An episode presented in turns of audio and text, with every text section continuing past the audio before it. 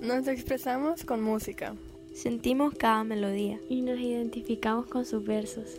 La música no nos regala consejos, pero comparte experiencias, como nosotras. Esto es 2x2, donde la vida se vuelve una canción.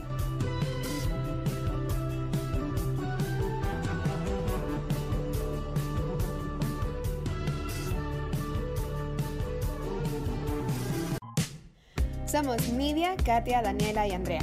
Estás escuchando 2x2 Podcast. Katy, eres la mejor hermana del mundo. Estoy muy orgullosa de usted, hija. Eres mi nieta favorita. Te felicito, Katy. Te amo. Yo conocí el amor gracias a mi familia. Ellos sembraron el significado de lo que realmente es.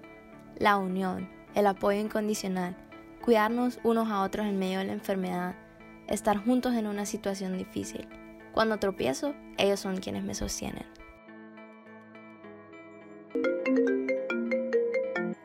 ¿Aló? ¿Dónde empezaste a amar? Uy, yo recuerdo muchísimo el amor desde mi niñez. Mi ejemplo de amor en la familia sería mi hermano mayor. Es mi mejor amigo en realidad. Es dos años mayor que yo, o sea que cuando yo nací, él todavía en pañales. Cumplimos en el mismo mes, así que mi mamá solía celebrar nuestros cumpleaños el mismo día. Sus juguetes pasaban a ser míos, conforme íbamos creciendo, sus celulares también. Ahí empezábamos a darnos cuenta que el amor no era ser egoísta, que amar era compartir y a medida pasaba el tiempo aprendíamos que amar también era apoyarnos, ser paciente uno con el otro. Yo tenía un problema y él se esmeraba por hacerme sentir mejor y entenderme. en fin, somos muy distintos, pero nos complementamos. Sin importar cuánto peleamos, yo estoy segura que daría mi vida entera por él. Y bueno, gracias a Dios ahora tenemos la dicha de tener una hermanita y le damos todo ese amor del que aprendimos juntos. El amor de hermanos es una de las cosas más bonitas que pueden existir en el mundo. Yo pienso que las únicas personas que nunca vas a perder son tu familia. Por eso para mí es lo más importante. ¿Y vos cuál dirías que es tu ejemplo perfecto de amor en la familia? Yo quiero hablarte de algo que no había sentido nunca, sino hasta ahora. A mí me parece que este es el ejemplo perfecto. Mi cosita de tía 1. Chala. ¿Y quién es mi cosita de tía 2? Dani. Desde que yo soy tía, Siento que estoy devolviendo poco a poco todo el amor con el que yo crecí para depositarlo en ellos. Mis hermanos y las personas que cuidaron de mí mientras yo era una niña me llenaron de tanto amor que ahora que tengo 21 años y tengo sobrinos, sé la manera correcta de amarlos. Hailey y Elías son mis ganas de convertirme en alguien mejor todos los días, mi fuerza cuando todo se pone difícil, el amor más puro y honesto que he sentido en toda mi vida. Mi vida se siente tan completa con ellos que ahora simplemente no puedo imaginarme un mundo en el que no estén.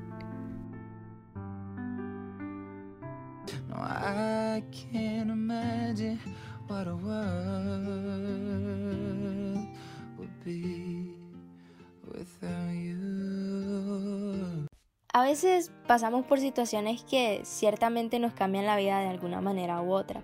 Si nuestros papás se separan, nos toca elegir con quién vamos a vivir, con uno, con otro. A veces no tenemos más alternativa que quedarnos con otros familiares como abuelos, tíos u otros. Los divorcios no son cosa fácil. Desde pequeños nos inculcan que una familia unida es lo ideal para el desarrollo de los hijos. Aunque vas creciendo y te das cuenta que quizás lo veías como algo malo para vos, pero fue la única manera en que tus papás encontraron paz para sí mismos. Y bueno, mis papás se divorciaron hace mucho, sin embargo, el amor jamás me ha faltado. Mi mamá se ha encargado de cumplir tantos roles en mi vida, es mi ejemplo a seguir, quien me ayuda a hacer posibles todos mis sueños y aspiraciones. Y ella junto a mi abuela y mis tíos me han dado todo el amor que necesito. Yo pasé por la misma situación. Al principio no entendía muchas cosas, y como estaba muy pequeña sentía que mi vida se iba a salir de control si mis papás no estaban juntos. Y los primeros meses fue tan difícil como me lo imaginaba. Mi abuela hizo el proceso más fácil, cuidó de mis hermanos y de mí para que pudiéramos crecer juntos en una misma casa. Aunque no siempre fue así, estuvimos separados un tiempo por vivir en casas distintas. Crecimos y maduramos. Ahora que comprendemos la situación, tenemos claro que vivir dentro de una familia donde nuestros papás no eran felices no era una solución y a largo plazo iba a traernos más experiencias traumáticas y horribles que el divorcio en sí.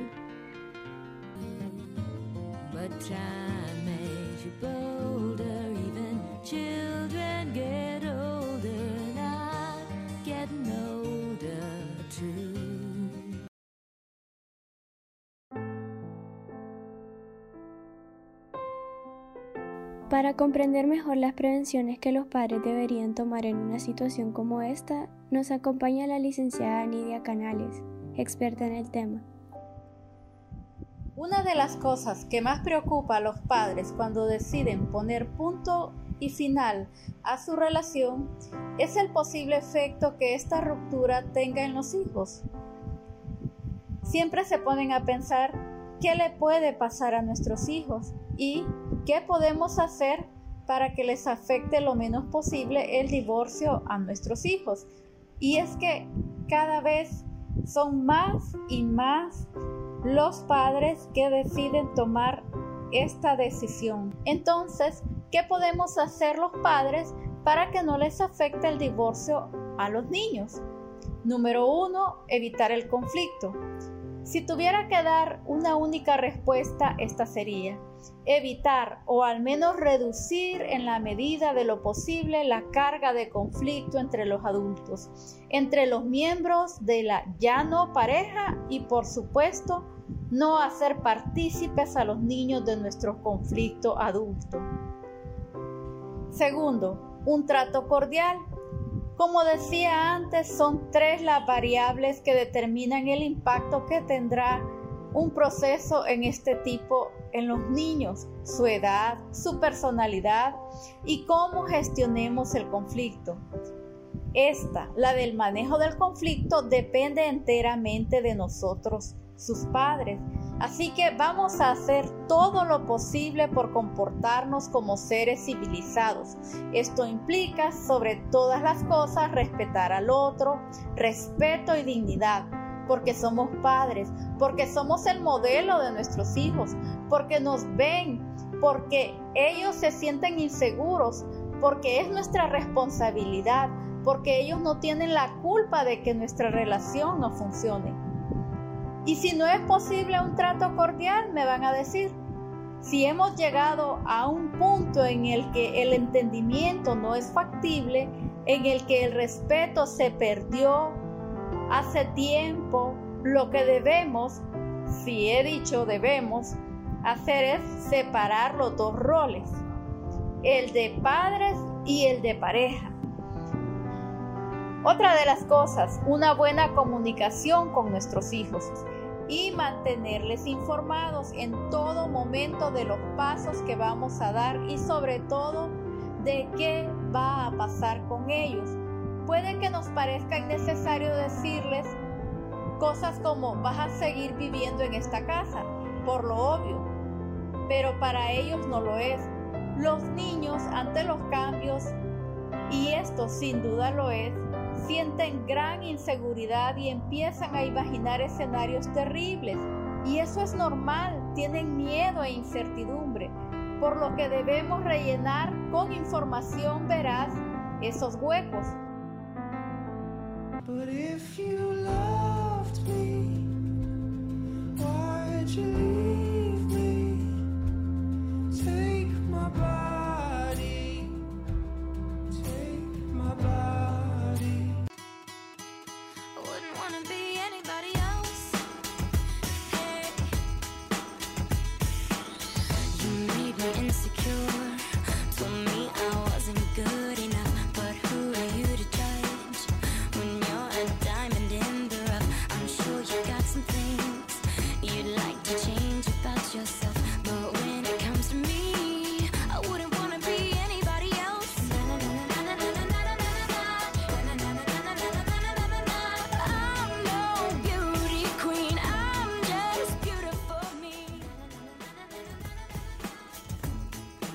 Ahora hablaremos sobre el tipo de amor más importante, el propio.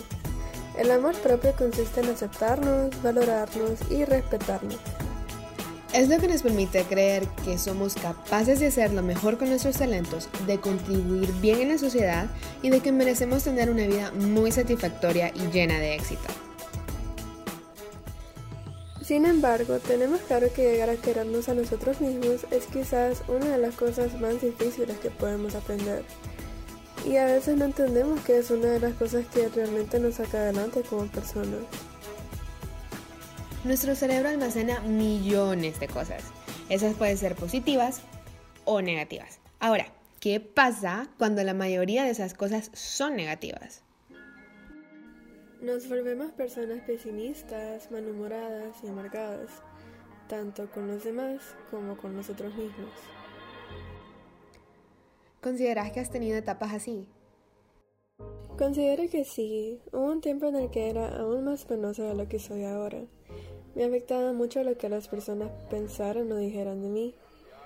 Creo que somos como esponjitas y eh, con esto me refiero a que cuando estás rodeada de personas con mentalidades artificiales que solo piensan en cosas materiales, estatus sociales, eso se te pega, lo absorbes y lo más triste es que me pasó a mí y no lo notaba.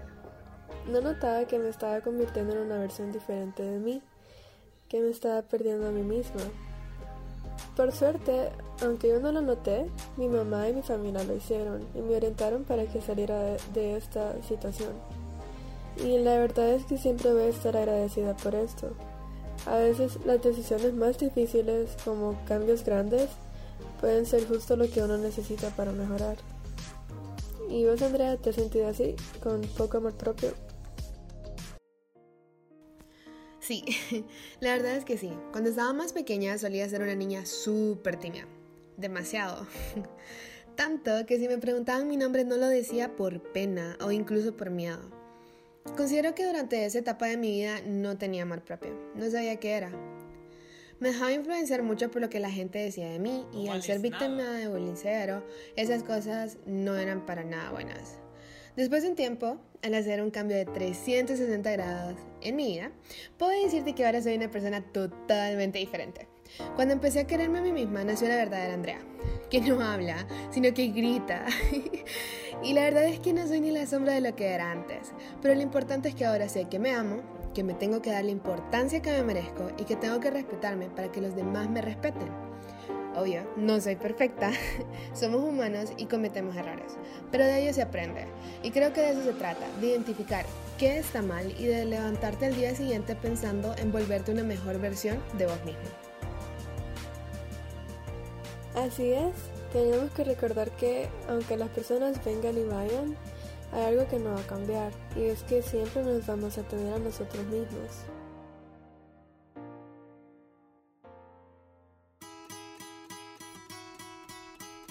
Ahora, para darnos algunos consejos más sobre la importancia del amor propio, escucharemos a la licenciada Nidia Canales.